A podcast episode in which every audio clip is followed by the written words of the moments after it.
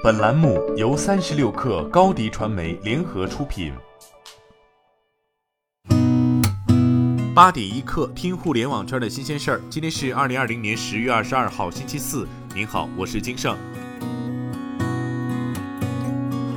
昨天，天猫双十一正式开启预售。昨天零点刚过，短短十分钟内，淘宝直播引导的成交就超过去年全天，与去年同期相比增长四倍。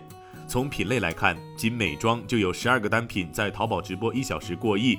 另外，头部主播的引导效应十分明显。昨天凌晨，李佳琦和薇娅两大头牌主播的在线观看人数分别为一点五四亿人次和一点三一亿人次。抢购李佳琦直播间的悦薇产品，第一个叫你别睡的男人等话题均登上微博热搜，获得实时百万搜索量。Tech 星球从多个信源独家获悉，首汽约车 CTO 张有兴已离职，并于近期入职滴滴顺风车事业部。张有兴加盟滴滴后的 title 为技术高级总监，向顺风车事业部总经理张瑞汇报。一位滴滴内部员工表示，高级总监在滴滴内部的职级在第十左右。截至发稿前，滴滴并未回复。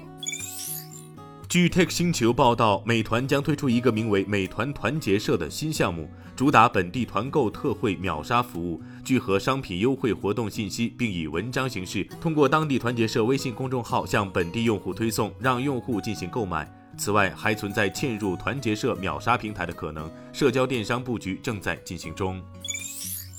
百度计划今年年底前在港完成二次上市，这也是蚂蚁集团十一月初上市后又一家散户熟悉的明星科技公司在港上市。这距离百度正式启动回港上市已经过去了三个多月了。早在今年七月下旬，包括李彦宏在内的高管分批见了些投行，正式启动回港二次上市计划。百度方面对此不予置评。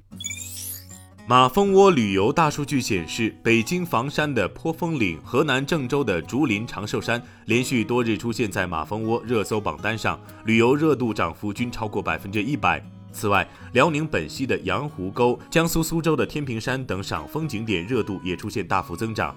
马蜂窝旅游研究中心负责人冯饶介绍，以往枫叶季、日本赏枫日历、加拿大枫叶自驾攻略等境外赏枫目的地都会受到较多关注，而今年中国游客将目光转回国内，小众赏枫秘境成为游客在短暂秋天的首选。昨天，中国移动 5G 自动驾驶峰会期间，全国首个常态化运营 5G 无人公交亮相苏州。项目由无人驾驶公司青州智行和中国移动联合部署。同期，苏州无人公交早鸟计划启动招募，计划招募第一批有日常通勤需求的普通市民，免费搭乘无人公交。近日，印度电信运营商 Reliance Jio 计划在一年内推出一款价格在五千卢比（约合人民币四百五十二元）的 5G 智能手机。推出后的手机价格甚至将有望进一步下降至二百二十六元至三百一十六元人民币之间。分析称，这样的廉价设备可能有助于这家运营商从竞争对手的网络中吸引两 G 用户。今天咱们就先聊到这儿。编辑崔彦东，我是金盛，八点一刻，咱们明天见。